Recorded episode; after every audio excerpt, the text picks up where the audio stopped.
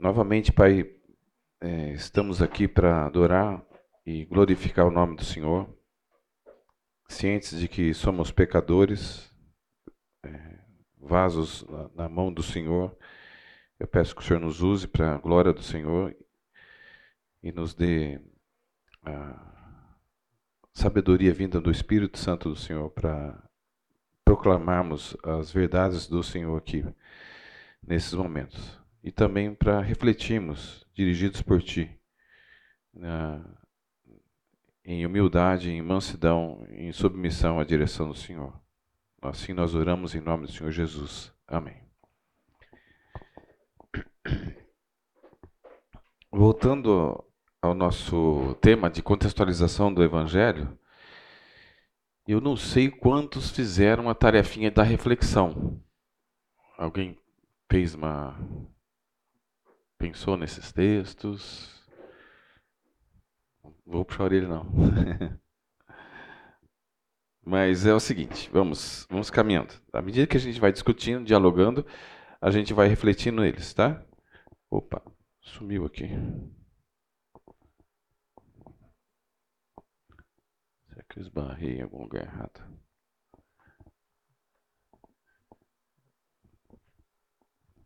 Não sei, se você consegue me dar ajuda aqui.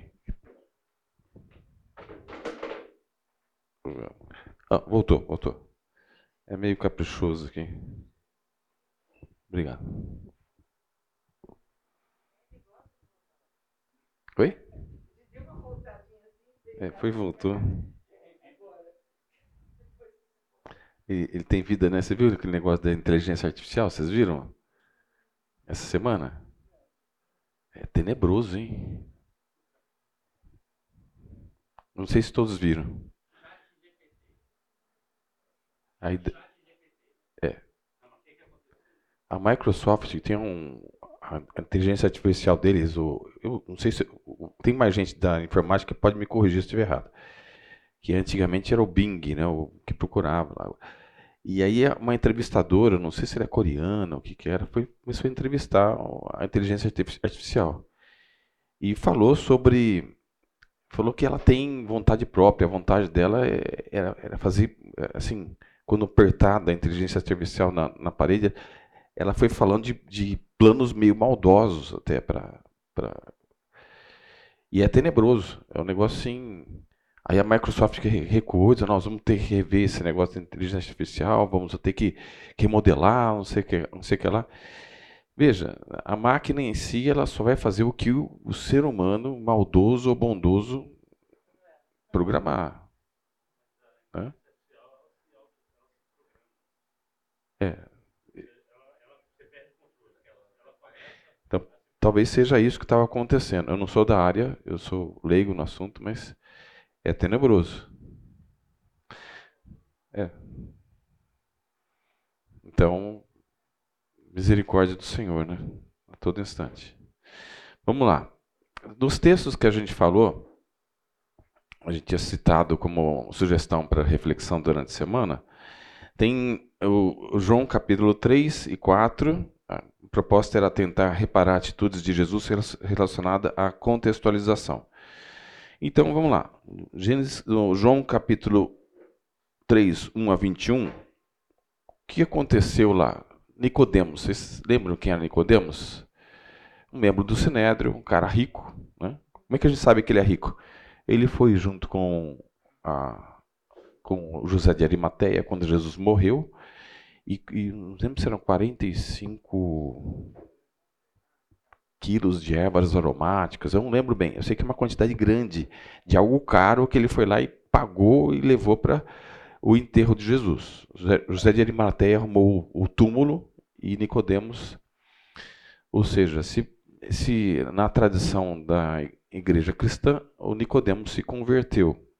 Apesar desse encontro ser meio truncado, onde Jesus questionou algumas coisas, falando para ele, olha, você é mestre porque ele foi procurar Jesus para querer saber, olha, o Senhor, o Senhor é, é, ninguém pode fazer as coisas que o Senhor que você faz se não vier de Deus. E ele queria saber um pouco mais sobre Deus, sobre Deus, o Pai. Ele, então, para Nicodemos, Jesus veio de Deus. A gente tem que lembrar o seguinte: na Transfiguração apareceram três personagens, na verdade quatro personagens. Vocês lembram na Transfiguração de Jesus? Tinham Moisés, Elias, Jesus e quem mais? Os apóstolos. Vocês lembram? Três deles. Pedro, Tiago e João. Foram quatro movimentos onde a palavra de Deus foi proclamada com sinais e maravilhas. Certo, Moisés, não foi? Abertura do Mar Vermelho, as pragas, etc. A rocha dando, dando água. Elias, você lembra do milagre? Dos milagres? Inúmeros. Ressurreição. Jesus, uma porção de milagres. E lá tinha a quarta geração de, de, de personagens onde a palavra deles iam ser comprobatórias através da manifestação de poder de Deus. E Nicodemos reconhece, ó, na cabeça dele, ele era mestre da lei. Na cabeça dele, bom, Moisés fez milagres que autorizavam a palavra dele. Elias, os profetas, que representante dos profetas, Moisés representante da lei, Elias representante dos profetas e Jesus, possível Messias. Foi lá. E ele reconhecendo isso falou: queria ouvir de Jesus mais. Procurou meio em particular. E aí Jesus foi falando: olha, você precisa nascer de novo. Mas como assim? Eu tenho que voltar no ventre da minha mãe? Mas como que você, você, você é mestre da lei e você não sabe sobre essas coisas? Que você tem que nascer do Espírito e não da carne. Você nasceu da carne, mas precisa nascer do Espírito. Ou seja, Precisa ter uma renovação, um nascimento espiritual para que você venha a conhecer quem é Deus e saber quem é Ele. No mínimo, no mínimo, Jesus falou de uma maneira muito assertiva e remoeu todas as estruturas didático-pedagógicas que ele tinha da lei sobre o assunto. Ou seja, arou aquele terreno para poder ele receber a proposta digna que Jesus, que Deus sempre quis que tivéssemos. É um coração misericordioso, um, um, uma, um, uh, um coração piedoso, ao invés de se esconder na capa da lei. O que os mestres da lei e os fariseus gostavam, os saduceus gostavam de viver. entenderam como Jesus falou de um jeito para Nicodemos e depois, logo em, seguida, um pouco em seguida, ele encontra-se com a mulher samaritana, que nós lemos um, um texto há, um, há, uns, acho que uns dois encontros atrás. Vocês lembram? Ela tava, ele estava com sede, parou na, na em Samaria e ela estava buscando água. É, ele pediu água para ela e ela falou assim: Como você, sendo judeu, me pede água? Por quê? Um comentário: os, os samaritanos e os judeus não se dão bem. A gente tinha falando um pouquinho sobre etnocentrismo, eu vou voltar um pouquinho sobre esse assunto para a gente entender um pouquinho melhor um alguns exemplos bíblicos sobre etnocentrismo. É, aí Jesus falou assim: olha, se você soubesse com quem está falando, você pediria água e não, e não eu para você. E aí Jesus começou a falar sobre essa água viva. E ela pediu: me dá essa água para não ter que vir mais aqui no poço. Então ela estava entre entender a proposta de Jesus, que era mais o lado espiritual, mas vendo também a necessidade física dela, que dava trabalho no poço. Né? Aí Jesus chegou assim e falou: chama seu marido. Eu não tenho marido. É verdade. Você falou a verdade. Você já teve cinco. E o que está com você agora não é seu marido. Ela assustou. Aí eu estou vendo que o senhor é profeta. E ela foi. Estou resumindo a história, tá? É, ela foi falar com, com o povo, com o grupo lá dela. Olha, tem um, tem um camarada aí que ele é profeta. Nisso, só um parênteses que eu não contei. Jesus tinha tido uma. Aí entra a questão etnocêntrica também. Os judeus, ela falou, no embate do diálogo com, com ela, falou assim: é, o poço aqui de Jacó, que Jacó deu para José, é, nós bebemos, estavam bebendo daquela, e estavam bebendo daquela água. É, e ela falou sobre a questão espiritual, dizendo: Ó, nós samaritamos adoramos aqui no Monte Gerezim. Vocês dizem que é em Jerusalém que é a adoração verdadeira. Que existia uma concorrência entre Samaria e Jerusalém.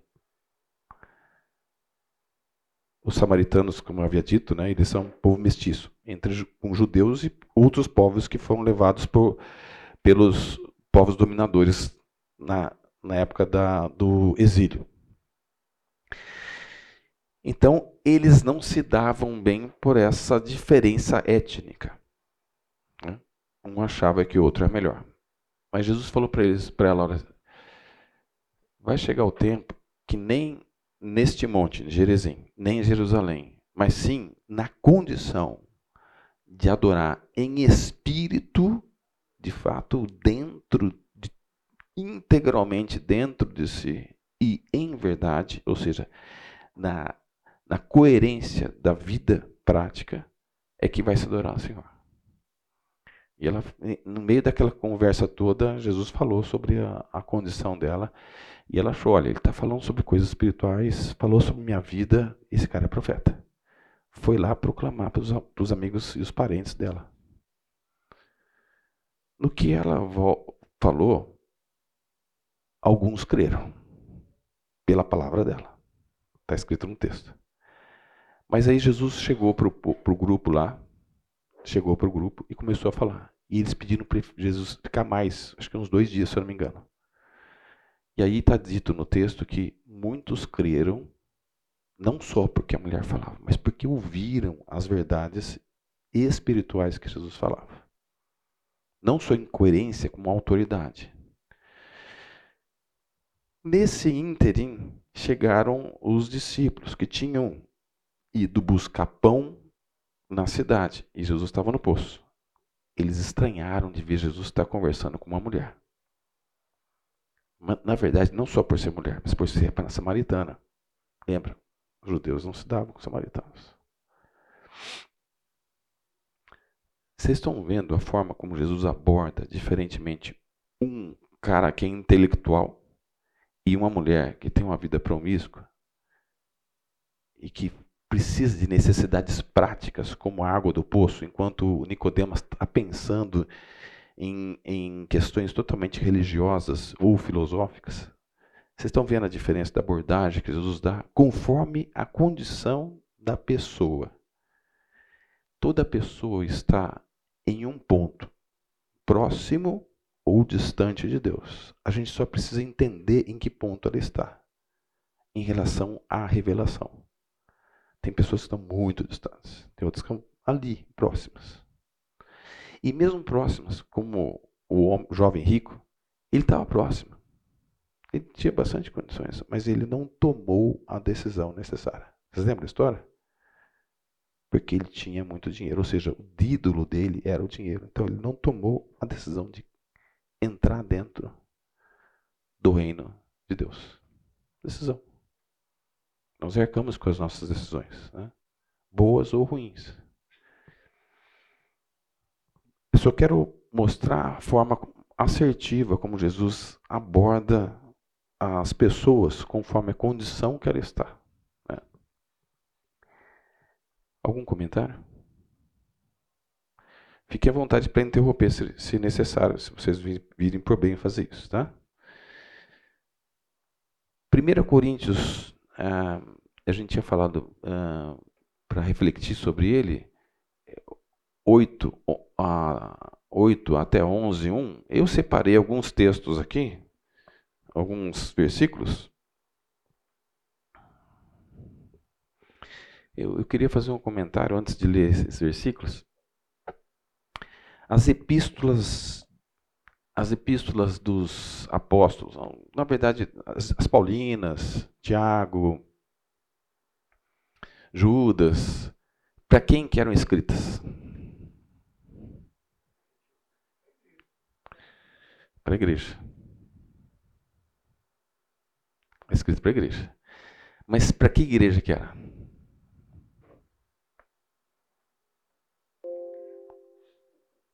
Era para uma igreja que vivia, respirava, mergulhada num projeto missionário.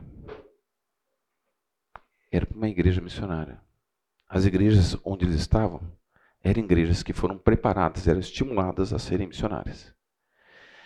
Missionárias no seguinte sentido: elas estavam dentro de contextos como Coríntios, como Filipos, como Éfeso e como outros locais mais aos, aos judeus da dispersão, como Paulo falou, é, que tinham desafios enormes para serem respondidos.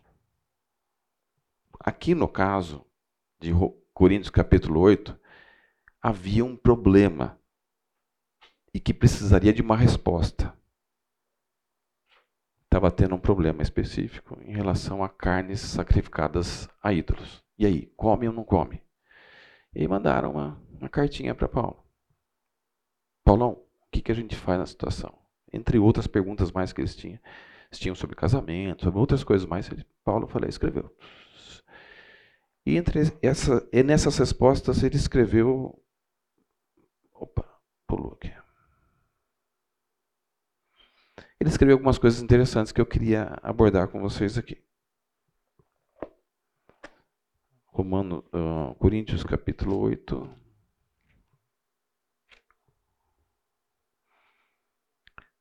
Um, não, 8, 13. Isso. Eu vou deixar para vocês é, pensarem um pouquinho em casa, senão a gente não vai conseguir andar. Mas ele estava falando que algumas pessoas achavam que não tinha problema comer carne sacrificada a ídolos. Era um costume de Coríntios sacrificava alguns ídolos e tinha vendido um açougue lá. Paulo estava dando algumas orientações, mas ele falou algumas coisas interessantes que eu queria destacar aqui. 8,13. 1 Coríntios 8,13. É por isso, e por isso, se a comida serve de escândalo ao meu irmão, nunca mais comerei carne, para que não venha a escandalizá-lo. Sabe uma atitude interessante de Paulo aqui? Era de se adequar ou se adaptar ao contexto da pessoa, para que ela, mesmo que seja infante na fé, não esteja escandalizada com a postura de liberdade, porque ele sabia o que é o ídolo. O ídolo não é nada. Diante de Deus, o ídolo não é nada. Mas se aquilo fere a pessoa a quem eu estou trabalhando com ela, por que, que eu vou comer carne sacrificada a ídolo? Por quê? Não preciso disso. Aí ele fala assim: ó, se for para a glória do Senhor, eu como ou não como carne. Não preciso estar apegado ao meu bel prazer de desejo, sendo que meu, meu objetivo é glorificar o Senhor. Um, 10, uh, 9, 19 e 27. 9, Porque sendo livre de todos, fiz-me escravo de todos, a fim de ganhar maior, o maior número possível. Procedi para com os judeus como judeu, a fim de ganhar os judeus. Para com os que vivem sob o regime da lei, como se eu mesmo assim vivesse. Para ganhar os que vivem debaixo da lei, embora não esteja eu debaixo da lei. Aos sem lei, como se eu mesmo o fosse, não estando sem lei para com Deus mas debaixo da lei de Cristo, para ganhar os que vivem fora do regime da lei. Fiz-me fraco para com os fracos, com o fim de ganhar os fracos. Fiz-me tudo para com todos, com o fim de com o fim de por todos os modos salvar alguns. Tudo faço por causa do evangelho, com o fim de me tornar cooperador com ele. Não sabeis vós que os que correm no estádio todos na verdade correm, mas um só leva o prêmio, correi de tal maneira que os que usa o alcanceis. Todo atleta em tudo se domina, aqueles para alcançar uma coroa corruptível, nós, porém, a incorruptível. Assim corro também eu, não sem meta. Assim luto, não como, não como desferindo golpes no ar, mas esmurro o meu corpo e o reduzo à escravidão, para que, tendo pregado a outros, não venha eu mesmo a ser desqualificado. É, os demais textos, 10 a 31 que eu coloquei até 11, 1, ele fala sobre essa questão também da, da carne e os limites da liberdade dele, onde ele abria mão, abria mão da liberdade dele para cumprir a missão dele. Ou seja, ele é um cara de muito foco. Muito foco. Então, eu coloquei algumas coisas aqui. Paulo se esforçava para o testemunho mais efetivo na comunicação, contextualização, identificação, foco em se anular. Peraí, Paulo, mas é, quer dizer que eu tenho que eu tenho que deixar de ser eu? Não, não, você não vai deixar de ser você. Você vai simplesmente assumir a identidade sua, fulano, ciclano, beltrano, seja quem for, mas que é cristão, que vai abrir mão, que a proposta do, do cristianismo é a gente abrir mão, abrir mão de caprichos, de desejos que não cooperam com o reino de Deus. Ponto. É simples. Não tem muito segredo. A, a tese é essa. Agora, como fazermos isso? É debaixo da direção do Senhor, na orientação do Senhor, convivendo com o Senhor, ouvindo a voz dele e obedecendo. Ele vai fazer tudo o que a gente precisa. Buscar primeiro o reino de Deus e a sua justiça, ele vai oferecer não só a gente as coisas necessárias para a gente sobreviver, mas vai dar a gente a comunhão e, a, e a, a, o poder para vivermos uma vida que o alegre e o glorifique.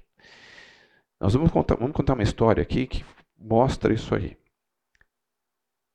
Buscar-me-eis e me achareis, quando me buscardes de todo o vosso coração. Existe um princípio na Bíblia. Busque o Senhor. Ele fala, provai e vede que o Senhor é bom. Bem-aventurado o homem que nele confia. Ou seja, ponha sua confiança nele, que ele vai mostrar para mim e para você quem ele é e o poder dele. Não há incoerência alguma nesse princípio, é um princípio muito forte, muito amalgamado em toda a palavra de Deus. O desafio é termos o foco para conseguirmos fazer isso. Né? E Paulo olhava com amor e misericórdia as pessoas com quem ele tinha contato.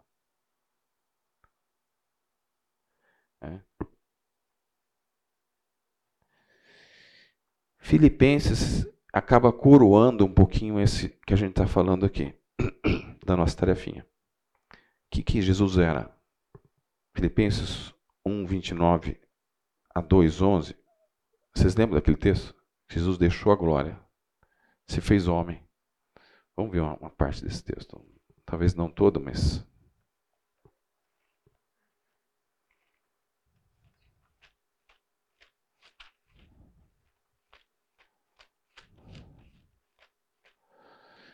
Filipenses.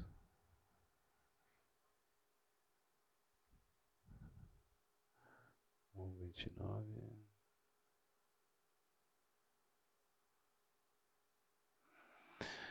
Porque foi, é, vos foi concedida a graça de padeceres por Cristo e não somente de credes nele, pois tende o me, tendes o mesmo combate que vistes, pois tendes o mesmo combate que vistes em mim, e ainda agora ouvis o que é meu. Se há alguma exortação em Cristo, alguma consolação de amor, alguma comunhão do Espírito, se há entranháveis afetos e misericórdias,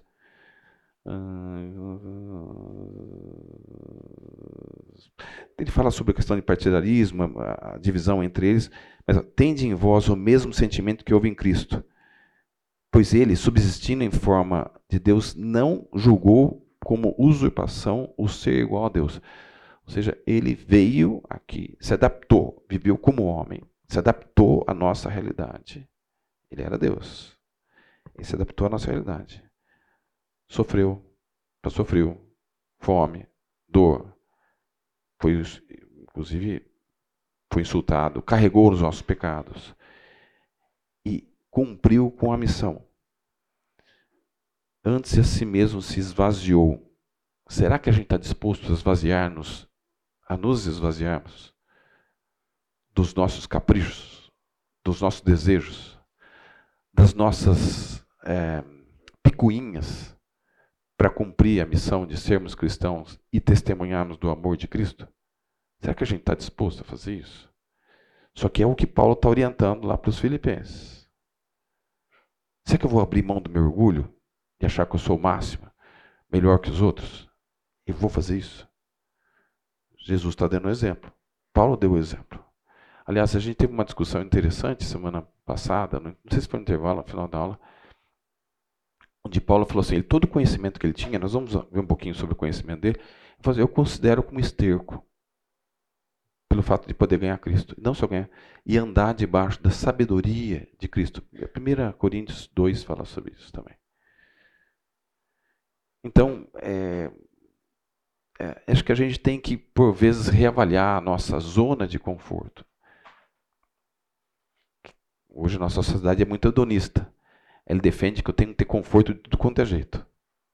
O mais conforto, melhor possível. Tanto é que os carros hoje saem eles saem tudo eletrônico, você não faz quase nada. E daqui a pouco vai ter carros realmente que os carros vão fazer tudo por nós. Nós vamos sentar lá, ele vai só conduzir. Você fala, só vai falar a, a, local, o resto ele vai fazer tudo. Né? E a gente acha o máximo. Né? É, e aí entra aquela questão da inteligência artificial que a gente falou aqui. Será que a gente está é, tá entendendo o, o, que nós somos servos e não precisamos ser servidos. Jesus ele veio para servir e não para ser servido. E ele deu esse exemplo para que a gente aprendesse desse exemplo, para viver assim, essa atitude de servo. E servo envolve humildade, mansidão, submissão aos princípios, valores e as ordens do Senhor. Está claro para todos nós, né? Então, como consequência, ao, por fato ter feito tudo o que ele fez e foi obediente até a morte, a morte de cruz, eu vou, vou abordar sobre essa questão da morte daqui a pouco, não só para Cristo, mas para nós. Ele foi obediente até a morte, morte de cruz, pelo que também Deus os exaltou sobremaneira e lhe deu um nome que está acima de todo nome, para que todo para que ao nome dos, de Jesus se dobre todo o joelho nos céus e na terra e debaixo da terra. E toda língua, veja, toda língua, confesse que Jesus Cristo é o Senhor, para a glória de Deus Pai. E a língua faz parte da cultura, que a gente estava abordando na semana passada. Tá? Ou seja, reforçando a ideia de que nós seremos recompensados como Jesus foi recompensado se, nos, se tivermos a mesma atitude que Jesus teve de nos adaptarmos a, a entender a realidade da pessoa, falarmos de uma maneira que seja mais clara a ela e entendendo as suas particularidades, inclusive a sua língua, sua cultura e etc. Sua forma de ver o mundo. Né?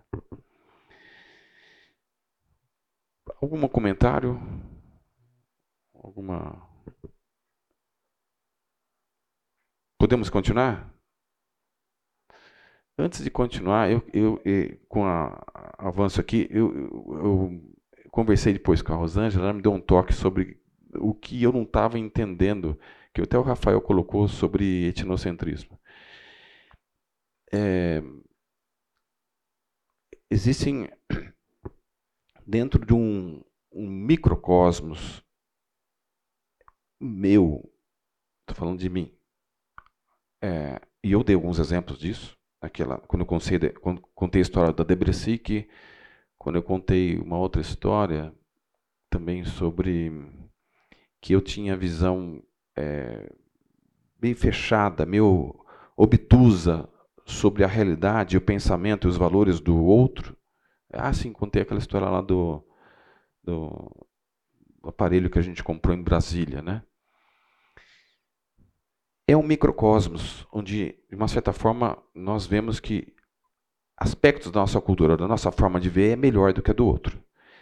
Mas culturalmente nós temos isso de uma maneira geral, global. Talvez nem todos, mas de uma forma global nós temos isso.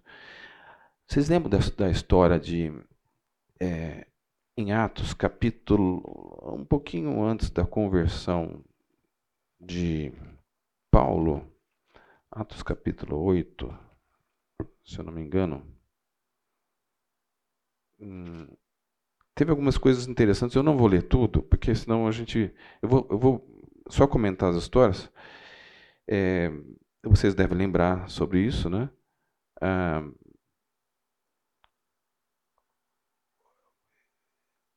é Pedro, e se eu não me engano, Pedro e João, ouvindo que os samaritanos tinham ouvido da mensagem de Cristo, foram lá e viram que se converteram e oraram por eles, impondo as mãos, eles receberam o Espírito. Lembra, primeiro quem recebeu o Espírito foi, foram os judeus, certo? Atos capítulo 2. Agora vem os samaritanos, são meio judeus, certo? Até aqui tudo bem? Até teve um evento lá do Simão Mágico, que queria aquele poder de, de uh, que, que, Pedro e João tinham. E falou assim: olha, o que o seu. E ofereceu dinheiro, o que o seu dinheiro e você vai para o inferno, né?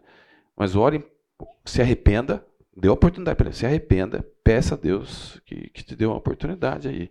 E falou assim: ore por mim, ore por mim. E ficou totalmente amedrontado com a possibilidade de ir para o inferno. Bom, aí o que aconteceu?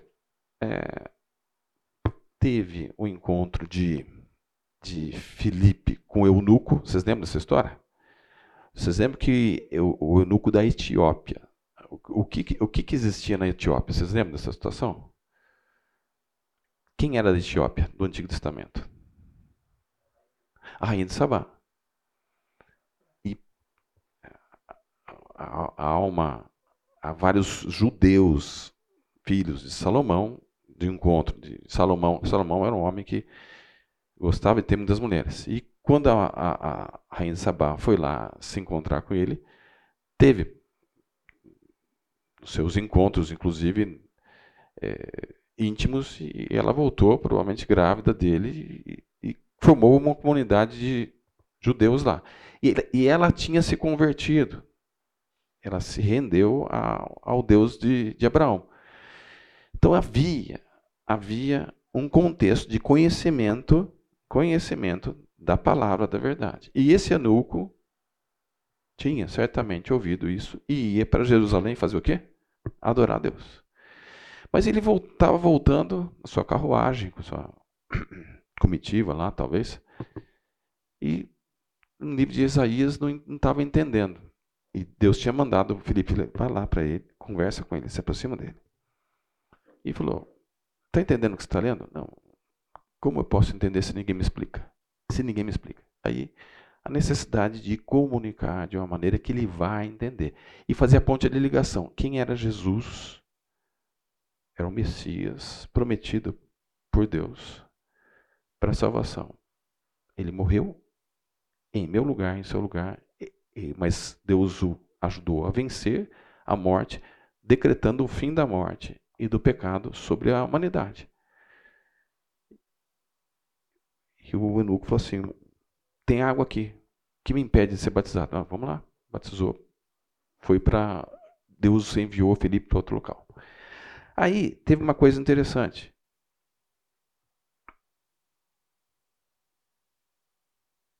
Opa. Aí teve a conversão de Paulo. Teve a conversão de Paulo. No capítulo 10, eu vou só citar a história, resumidamente, tá bom?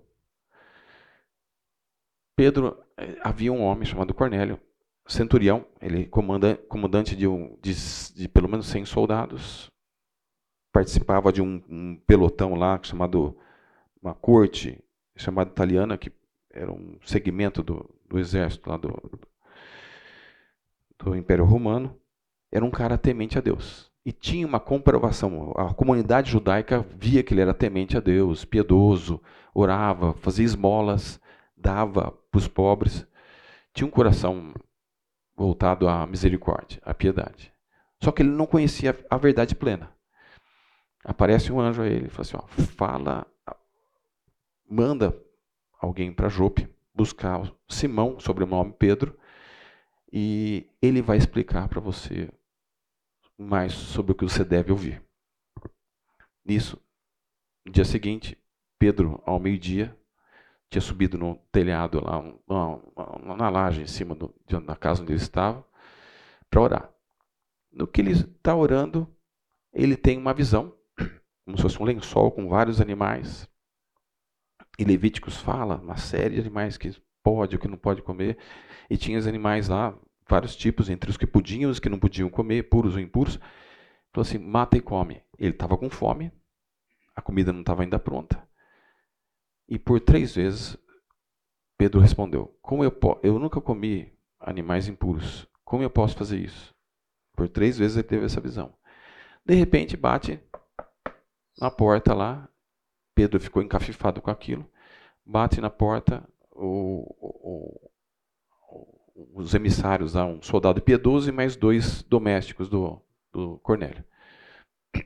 Pedro, vamos com a gente. O nosso, nosso chefe, ele assim, assim, assim, ele é desse jeito. Ele chamou você para ir lá. Pedro ficou encafifado com isso, pensativo. O pessoal dormiu, no dia seguinte eles saíram. Foram para lá, Cornélio já tinha reunido a família, os amigos íntimos, para poder ouvir o que Pedro tinha a dizer. Pedro, veja, baseado em, no, em, na história dos samaritanos que receberam o poder de Deus. Na verdade, aquela história da mulher samaritana lá antes, os discípulos já ficaram meio encafifados com Jesus. Olha, está conversando com uma mulher, mas também era com atitude de, de ser uma samaritana. Né? Havia um certo repulsa. Né? Quando eu contei a história do. Não sei se eu contei a história do, do, do bigato aqui, bicho de, do pau. Contei essa história?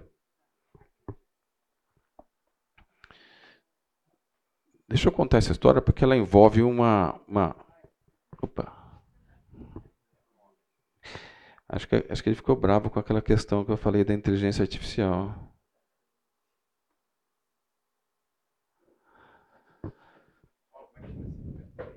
É to, Toku, Toru, Toru. Vocês sabem o que é Toru? Depois vocês entram no. É um, é um bigatão grande. Ele tem cor de, de creme, de sorvete de creme. Olha, deve ter uns talvez uns 9, 10 centímetros de, de comprimento para uns 3 de largura. Eu estava lá no seminário que eu dava aula para indígena e a gente estava mexendo no meio do mato, mexendo com. A gente tinha atividades teóricas na teologia e à tarde tinha atividades práticas. E a gente estava lá, não sei se estava serrando uma árvore, o que a gente estava fazendo, e um indígena Rick Batsa, amigão nosso, achou esse toru, não sei se toru, e no pau, não, não, e puxou e, e começou a, a, ai que gostoso, tá? cá, cá, cá. E eu pedindo a Deus, Deus, é, eu, eu, assim, com fome você entraça, com fome você traça. Sem fome é mais difícil. Você lembra da história do macaco? Eu estava com fome, eu trabalhei bastante, eu estava com fome. Facilitou para mim. Deus teve graça e bondade. daquela vez, eu já tinha almoçado e, e não estava com tanta fome assim. Mas ele comeu com tanto gosto. E você viu, vocês viram a reação de vocês? Ou seja, que comida ruim que ele gosta, mas é o gosto dele. Isso é, de uma certa forma, etnocentrismo. Vocês estão vendo como, de uma certa forma, nós somos etnocêntricos? Pode ser que a gente admire muitas coisas da outra cultura, mas nem, nem tudo a gente admira. Nem tudo a gente admira. O caso desse touru, por exemplo, foi assim. Pessoal, vamos fazer um intervalo, depois a gente continua? Pessoal, conversando com o Alexandre, eu esqueci de abordar uma, relembrar uma coisa que a gente fez na, na, em todas as histórias. Essas histórias onde teve a, a, a, o descida do Espírito Santo sobre os judeus, sobre os samaritanos e agora sobre os gentios. Né? Em, todas as, em todas as situações, houve a proclamação do Evangelho. Qual era o Evangelho? Jesus, Cristo de Nazaré, era o Messias prometido no, prometido no Antigo Testamento, falado pelos profetas, e ele morreu pelos nossos pecados. Deus o ressuscitou, venceu a morte e o pecado, para que possamos ter vida. E ele é seu juiz do, dos vivos e dos mortos. Essa, a, mesma história, quando Pedro estava falando para os amigos de Cornélio, Cornélio e seus amigos, os parentes lá, desceu o Espírito sobre eles. Eles creram e desceu o Espírito sobre eles. Ou seja, a mensagem da proclamação do Evangelho, ela tem que ser contada. Então vem a, a má notícia, ou seja, você é pecador, mas existe a boa notícia: Jesus é o Senhor e Salvador, nosso Senhor e Salvador. Quando a gente pensa em contextualização, vocês estão me ouvindo? Não sei se está saindo. Quando a gente pensa em contextualização, a gente tem que entender em que ponto aquela pessoa está o, e onde, o que ela precisa ter substituído de conceitos da vida dela. Às vezes ela tem a concepção, o Alexandre falou bem, que Jesus é um cara legal. Jesus não é só um cara legal. Aliás, para muitos, ele não foi um cara legal, ele foi um cara odioso, porque ele, ele batia contra um sistema religioso vazio. Ele batia contra aquele sistema. Ele confrontava. Então ele não era legal. Né? Ele não entrou com um chicote lá, derrubando todas as coisas no, no templo, quando faziam do, do, do a casa de oração um covil de salteadores, quando ele falou. Vocês lembram dessa história? Pois é. Ele não foi legal para muitos lá na, naquela situação, mas ele confrontou. Ele fez o que, o que eventualmente a gente, na nossa cultura, meio de, de ah, vamos dar um jeitinho aqui, vamos Vamos pôr panos quentes em tudo, em tudo? Não, não sempre em tudo. Por vezes nós temos que confrontar. Confrontar para ter a, a, a, pessoa ser admoestada e advertida e, e, e, reavaliar os seus, seus erros, seus pecados, sua forma de viver. Né? É, eu, como médico, eu vejo o seguinte, uma coisa interessante. Até o Alexandre fez um comentário interessante, que, que será que a gente não precisa pregar para os os que dão é, para os, os crentes. Né? E nós vamos ver sobre essa questão de nominalismo, tá? Se tudo der certo, a gente vê hoje ainda. Ah, eu acho que para aqueles que entenderam quem é Cristo e a, e a missão dele e, que ele é o Senhor e Salvador, não precisamos pregar a conversão, mas sim admoestar quanto ao erro e o pecado que tem. O sistema imunológico é um sistema que faz isso.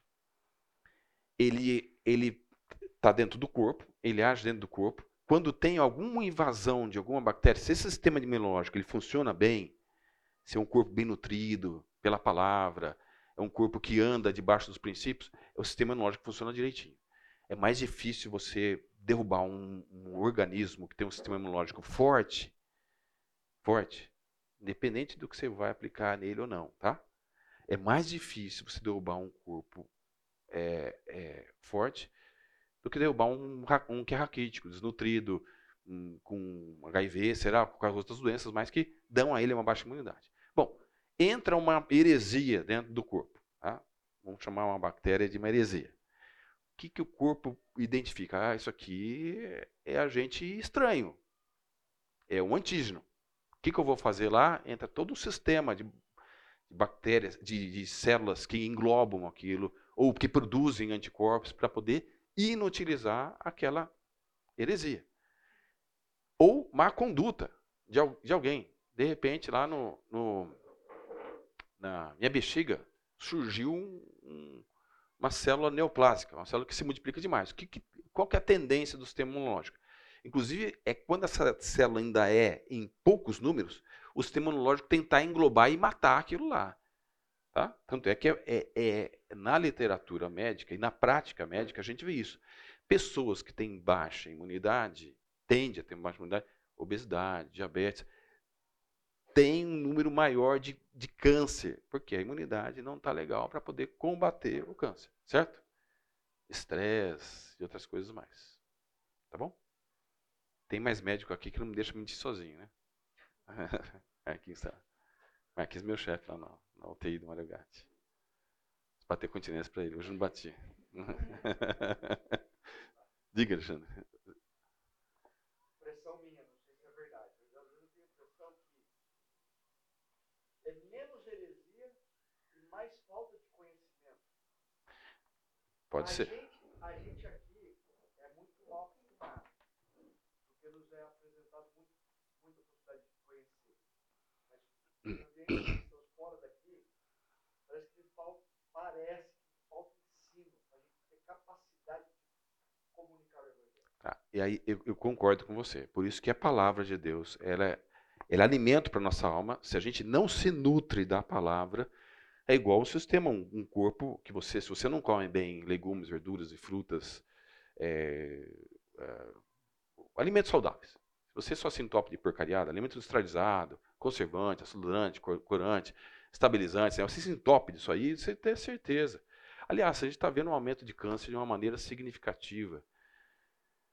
A gente está vendo um aumento de câncer. Eu, eu, eu tô sou formado há 30 anos. Não, sem brincadeira. Inclusive, eu comentei com o Marquinhos, mas estou espantado com a quantidade de câncer de encéfalo que a gente tem visto aparecer lá na, na UTI. É um negócio impressionante. Não era assim. Trabalhei num hospital que tinha uma demanda muito grande, o Hospital Santa Marcelina. Fiz residência lá, trabalhei um tempo lá. A demanda específica para esse tipo de tumor, na, não adianta os mais novos falar assim, ah, é normal, não é normal nada. Eu tenho, eu tenho uma, uma, uma clareza do que era, no, que, que era 30 anos atrás e o que está tendo hoje.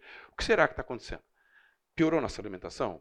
Temos mais radiação? É celular? A gente não sabe ainda. Eu, eu não sou não sou cientista, sou pesquisador, eu sou um médico de que trabalha no dia a dia, que usa, usa da, do que a ciência produz para eu poder fazer minha prática médica. Mas só que eu, eu tenho uma observação, eu, eu, eu, eu tenho princípios sobre a ciência e, e observo, olha, tem uma coisa que está acontecendo que não está errado. Alguma coisa não está certo, está acontecendo algum um evento aí que a gente não sabe o que, que é. Então, a palavra, a palavra, ela é alimento para as nossas almas. Sem palavra, não tem dúvida, você tem um sistema imunológico vazio ou, ou fraco. Ele não vai resolver esses problemas. Ele não vai encarar um, um câncer, uma infecção mais grave. É o que a gente vê na prática médica também. Cara desnutrido é mais difícil. E não adianta a gente querer achar, ah, vou dar um monte de antibiótico para resolver.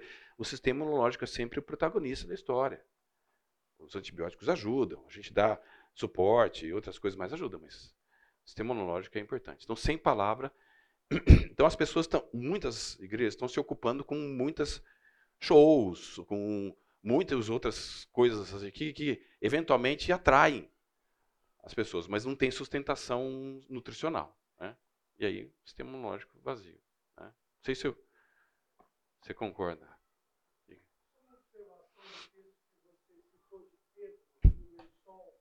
Hum. Eu tenho, não sei se você pode dizer o contrário, mas eu tenho a compreensão de que muitas vezes os nossos conceitos, até religiosos, são tão profundos, tão duros, que nem Deus falou para Pedro, ele ousou levantar e matar o animal, embora fosse uma visão.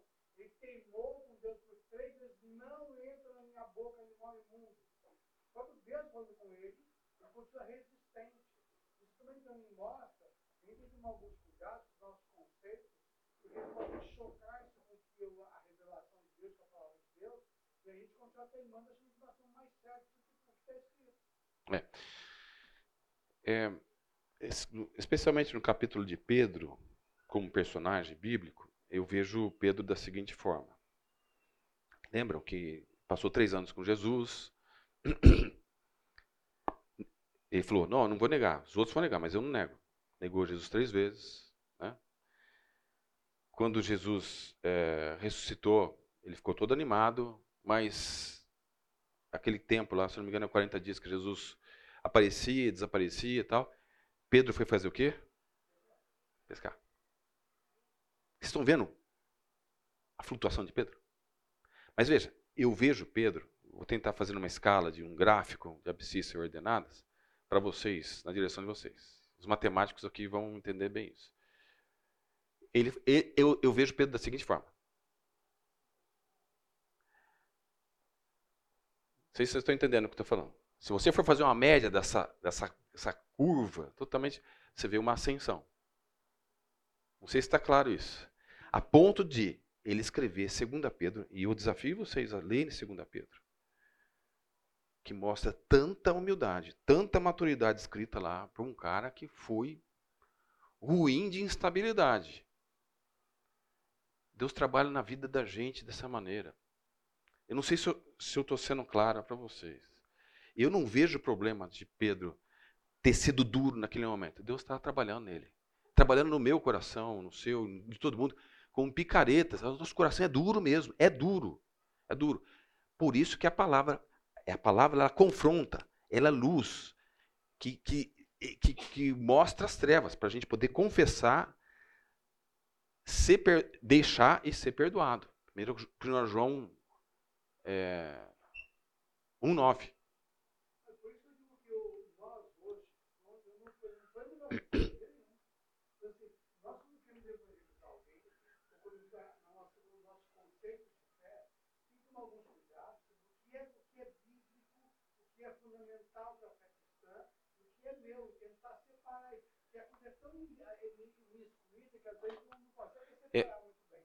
Daí a gente impõe vontade própria, dizendo que é o evangelho, que faz parte da fé. É, nós, eu vou, vou, vou, tentar abordar esse assunto que chama-se sincretismo religioso. Vamos ver se a gente consegue abordar hoje.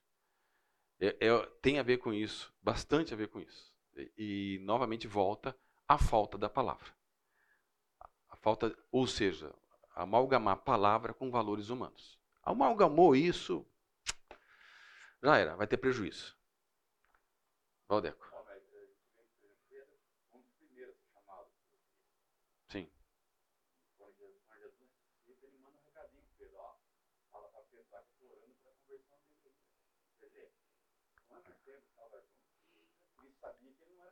É.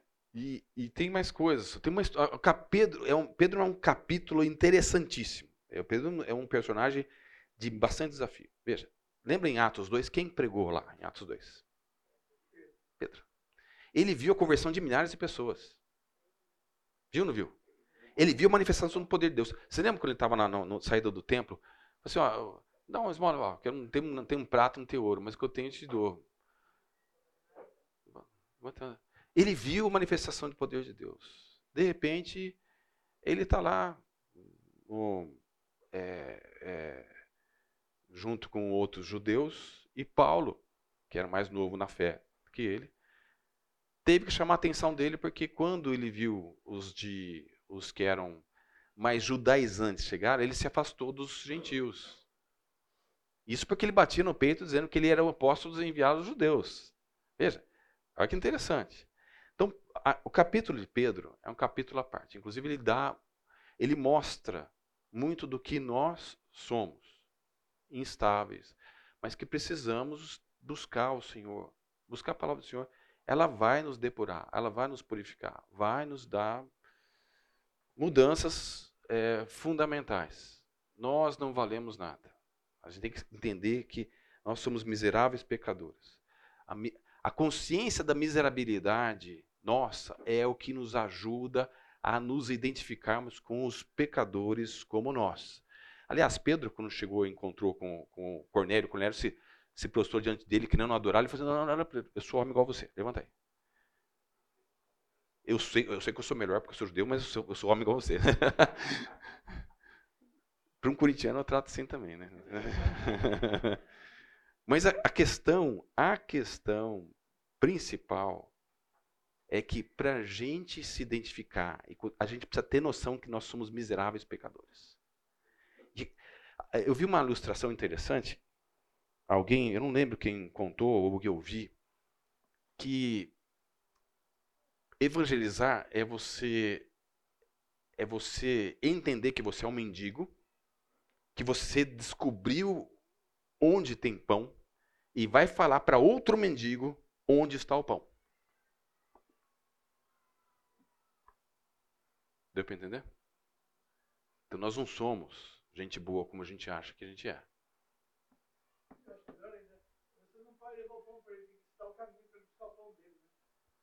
Exatamente, mas você mostra onde está o caminho. A decisão de ir atrás do pão é dele.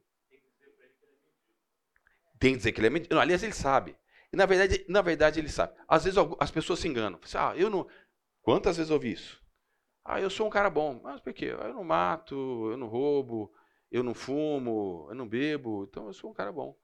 No fundo, das, da- na- no final das contas, ele sabe. Ele tem uma esposa. Ele sabe que a esposa aponta para ou a maior aponta para ele os erros dele e sabe que ele não é um cara legal. Só que como a gente abordar isso, que é o, é o segredo. E aí precisa de direção do Senhor, pedir, orar ao Senhor. Eu lembro, eu não sei se é o é, Felipe, o Ricardo, acho que sentou aqui, falou de, de uma experiência do, de um vizinho dele que é um bandista. Vocês lembram dessa história que ele estava contando? Nós temos outros desafios enormes. Não sei quanto vocês, mas assim, o- eu tenho vários conhecidos que são espíritas. E o espiritismo, de uma certa forma, ele, ele, ele se auto-justifica através das boas obras Ó, vou- e, e da racionalização. Eles racionalizam muitas coisas. Tudo tem ah, razão, raciocínio lógico, etc. Para eles. Mas, veja, a justificação é pela fé e não por obras. Apesar de sermos salvos para as boas obras, que muitas vezes a gente se acomoda disso. Ah, a gente foi salvo tonto, agora vou viver aqui dentro da área, é, na defesa, enquanto eu era para viver atacando para marcar gol, ou seja, fazer boas obras. Tá claro? Então nós temos que orar pelas pessoas que a gente tem contato. A gente tem que pensar, olha, que ponto será que ele está? Será que ele, que ele, ele já foi eh, ele evangelizado? Aborda. Tenta orar, pedir a Deus direção. Deus vai dar a direção para as situações. né? Nós temos lá, o Marquinhos sabe, nós temos ah, desafios enormes lá na, na, na- no lugar onde a gente trabalha. Enormes. Enormes. Eu peço ao Senhor que dê graça e bondade, me dê a consciência da minha miserabilidade e amor para a pessoa. Porque tem que ter amor para, por vezes, não só aguentar algumas situações, mas orar e falar do Senhor para elas. A sabedoria vinda do Senhor virá desde que a gente peça e busque a Ele. Ele vai vir. né? Ahn, deixa eu ver se eu consigo andar um pouquinho.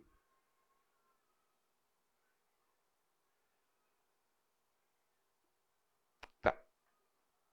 Eu, eu não sei porque não entraram as, os- as projeções que eu tenho feito aqui. Eu mandei para o Fábio no começo da semana, eu vou perguntar para ele o que aconteceu. E eu vou mandar para ele até amanhã, a de hoje, tá? Só tem o, o áudio vídeo, né? Áudio vídeo. Bom, é, uma definição que a gente tem aqui é de contextualização. Contextualizar é, é tentar comunicar a mensagem, trabalho, palavra e desejo de Deus de forma fiel à sua revelação, de maneira significante e aplicável nos distintos contextos, sejam culturais ou existenciais. David Hasselgrave, esse cara é fantástico. É o que trouxe uma das melhores reflexões nos últimos 50 anos sobre esse assunto de contextualização no meu modo de ver. Tá? E aí ele cita 1 Coríntios 9.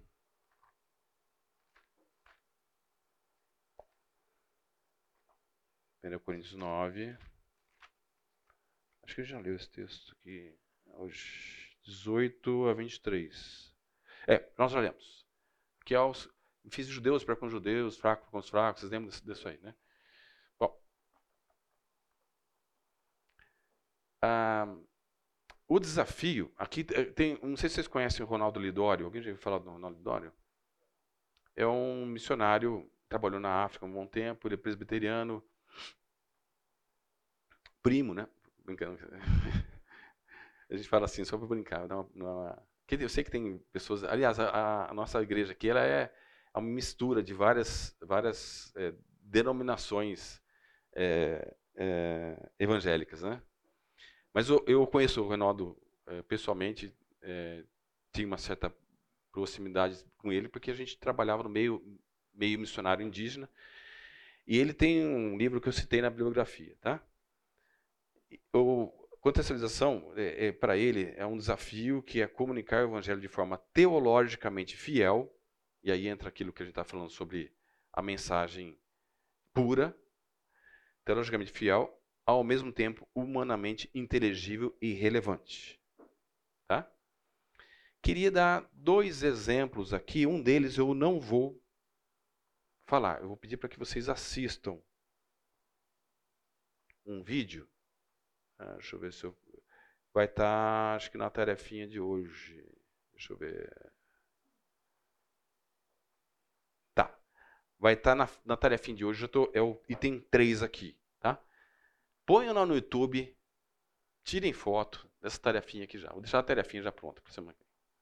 Porque eventualmente não vai estar tá no, no site.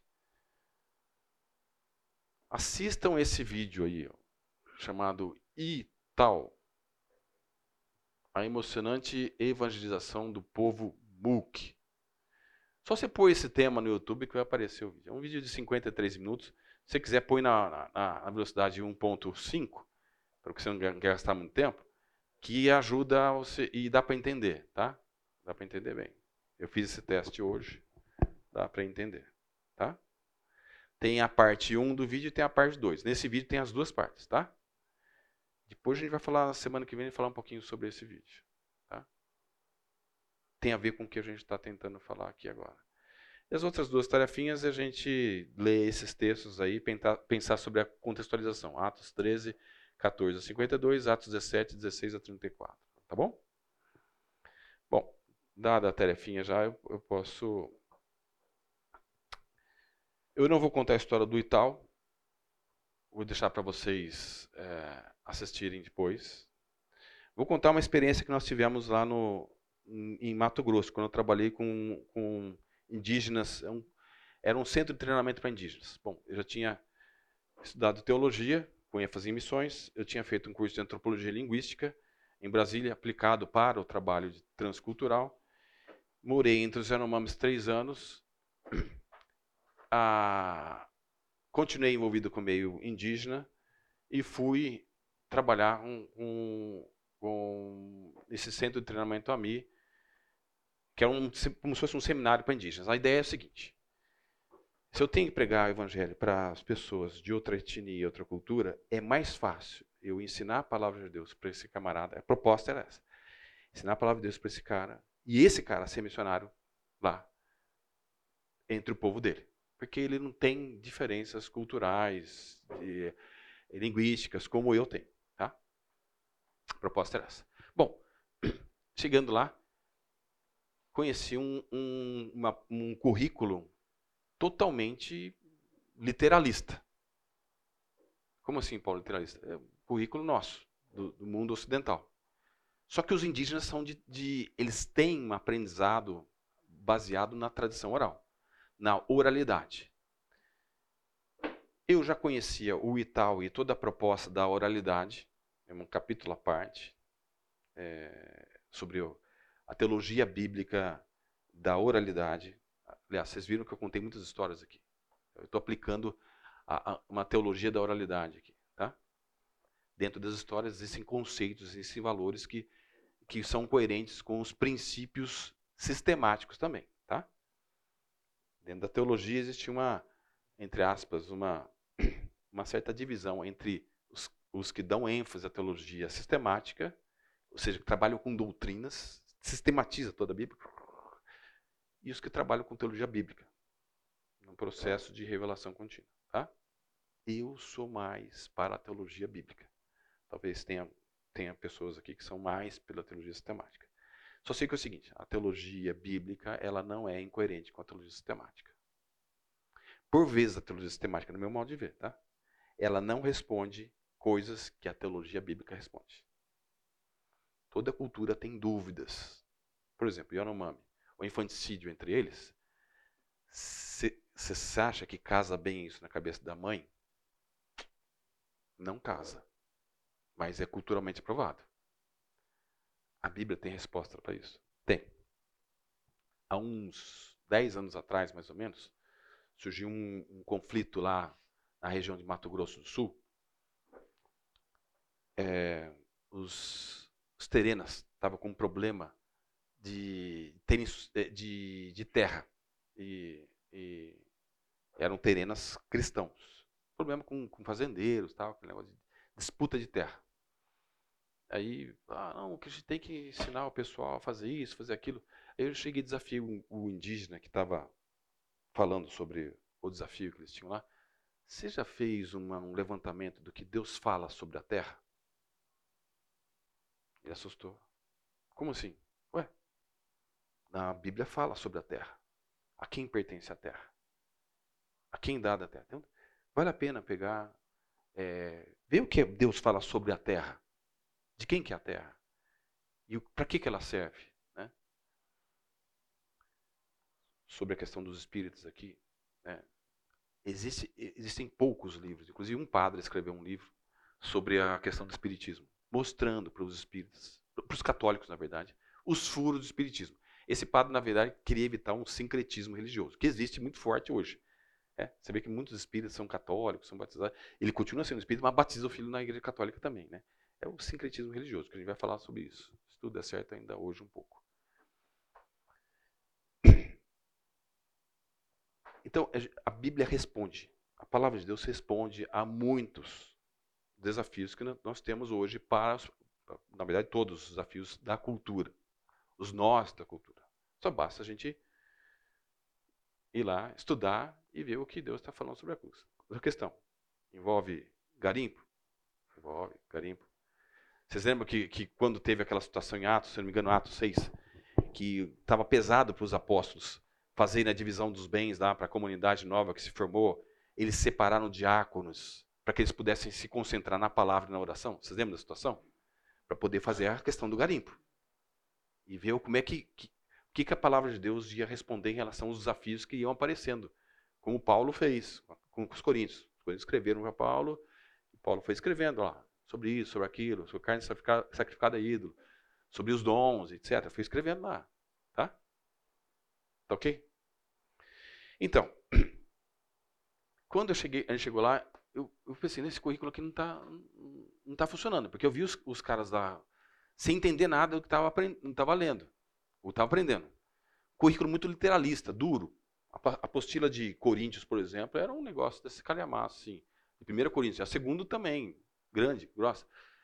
Esses caras não sabem ler direito. Eles, eles são de tradição oral.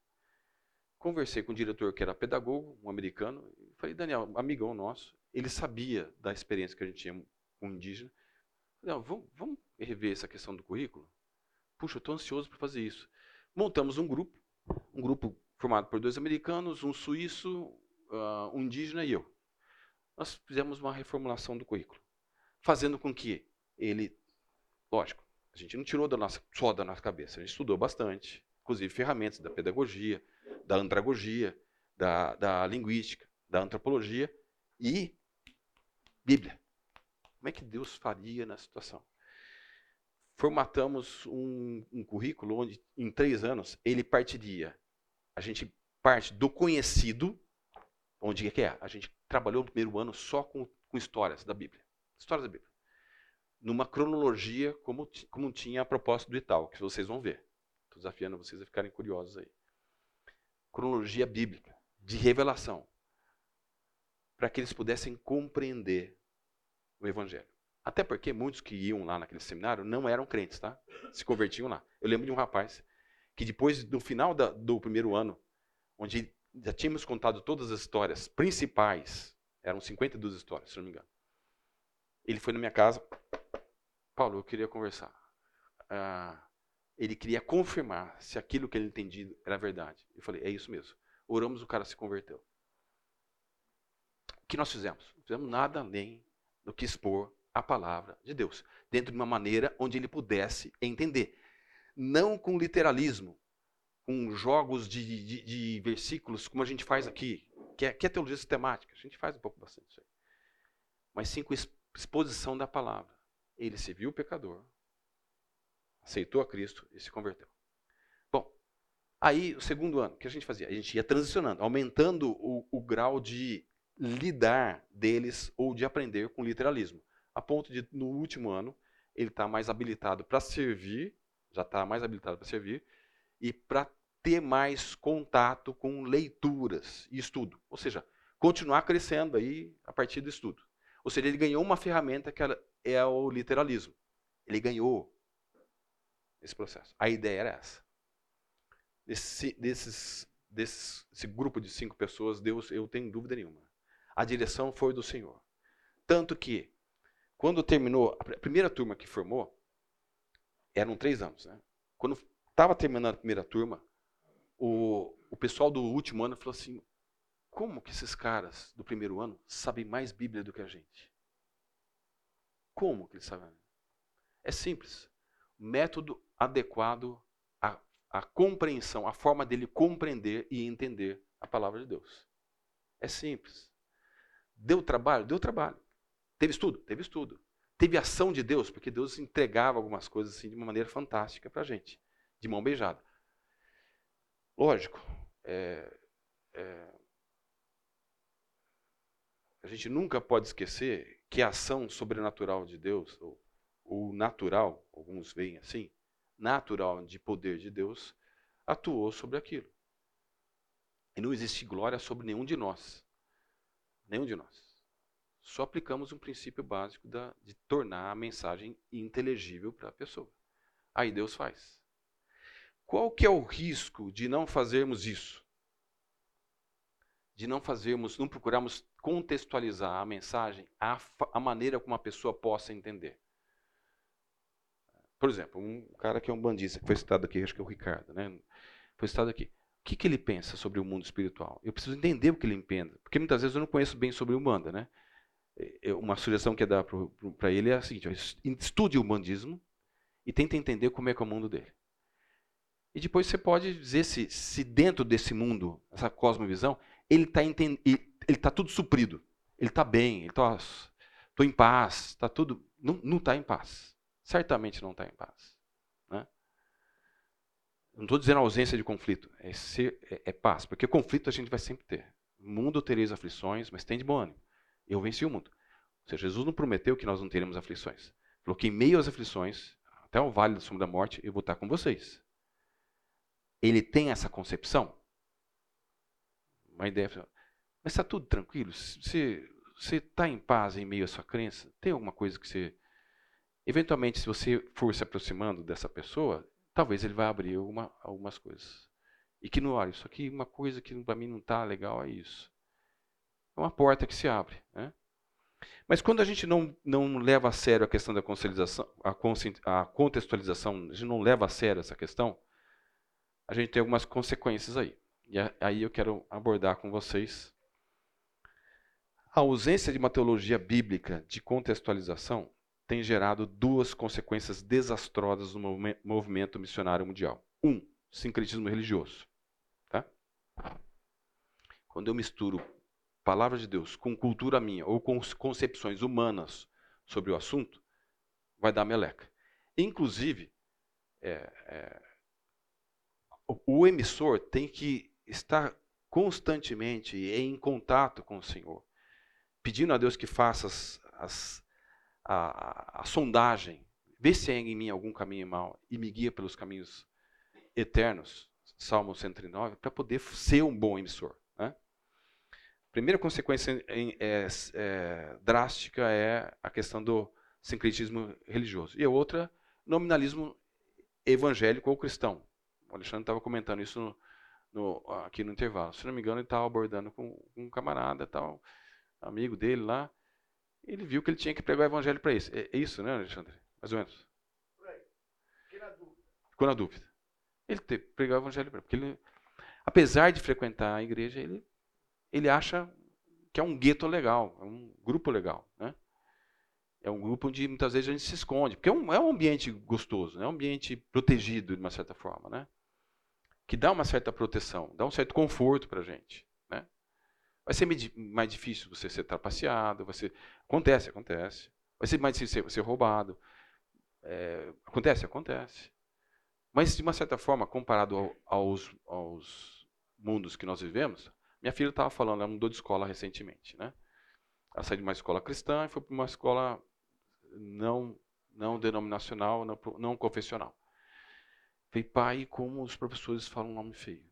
Como os colegas eles têm assuntos fúteis. O que você fez no fim de semana? Ela falou toda contente. Ah, fui para a festa aniversário do meu pai e, e fui para a igreja é, o, o, participar do culto. O, o, grupinho de roda deles riu dela e falou: Não, eu fui na balada, fui fazer isso, fui tomar. 17 anos. Fui fazer isso, fui ficar com sei com quem. É outra, outra vibe, como o pessoal fala. Né? Então, é, o nominalismo então, são duas consequências difíceis. Vamos lá. Sincretismo religioso. Sincretismo religioso é uma síntese entre a fé cristã e outras religiões. A mensagem bíblica é progressivamente substituída por pressupostos e dogmas não cristãos. Ou seja, o muro que, não, que já tinha seus problemas, ainda colocam outros problemas mais, certo? Outros tijolos mais podres. Vocês lembram que eu tinha usado essa figura? Pressupostos não cristãos. E as expressões cristãs da vida religiosa de adoração, do testemunho e da ética conformam-se cada vez mais àquelas da parte não cristã no diálogo. Bruce Nichols. Deixa eu falar uma, uma coisa interessante, falar do, eu já falei sobre infanticídio aqui, pelos crentes, mas vou explicar um pouquinho mais sobre isso. Eu estava na aldeia, era novo na aldeia, e a gente jogava, sexta-feira à noite os missionários se, se encontravam, a gente jogava um jogo chamado Shanghai, um jogo de cartas que os americanos gostam de jogar, não sei quantos conhecem, mas era um jogo interessante. E aí veio um mucura, tipo um gambá, que subiu lá na, na, na, na casa da, da missionária onde a gente estava lá tal. E aquele gambá, segundo elas, iam todo dia lá mexer no azeite dela lá ia tomar o azeite da, da missionária. Assim, ah, deixa, deixa eu flechar esse, esse gambá aí. Eu gostava de brincar com a flecha com a meninada, é uma maneira de me relacionar com, com as crianças, né? Que os crianças treinam desde pequeno um arco e flecha. Né? E aprendi a flechar com eles, né? Vou pegar meu arco e flecha lá e não ia dar um tiro lá no, no, no telhado de alumínio da, da, da, moça, né? Mas deixa eu flechar aqui. É, no caminho, indo para minha casa, encontro uma barta de uma cobra grande. Caramba, fui chamar o, o, outro colega missionário, que é amigão meu, é, é daqui de Campinas, da IBNA, talvez algum, alguns conheçam, o Maurício Piti. Maurício, é, eu estava sem arma na época. E também não dava para ir para minha casa. Aliás, eu estava com arma, mas estava no, no, em casa. Olha, pega a arma, vamos, vamos, matar aquela cobra. E ele também, ignorante igual eu, era novo, novato, estagiário. Né? Estagiário é um negócio interessante, né? Outro capítulo à parte. Mas enfim, fui lá, a gente foi lá, o Maurício deu dois tiros com, com, com a cartucheira de 20. Tô, tô, Aí a gente todo contente, matamos uma cobra enorme, poderia machucar alguém. E a gente jogou num lugar de. Era o local de lixo, né? Só para terminar essa história, já, a gente já termina, tá? A gente já acaba aqui. No dia seguinte, os indígenas chegaram assim: Paulo, o que você fez? Oh, o que eu fiz? Matei a cobra. Você matou Jesus. Como assim matei Jesus? A jiboia era uma cobra boa. Por quê? É uma cobra que come cobras venenosas. E o ignorante aqui não sabia disso. A Ourik Jai, que era a, a, não tem cascavel lá, era, era a jararaca, não era sogra não, era jararaca. Ela é, a, é o diabo.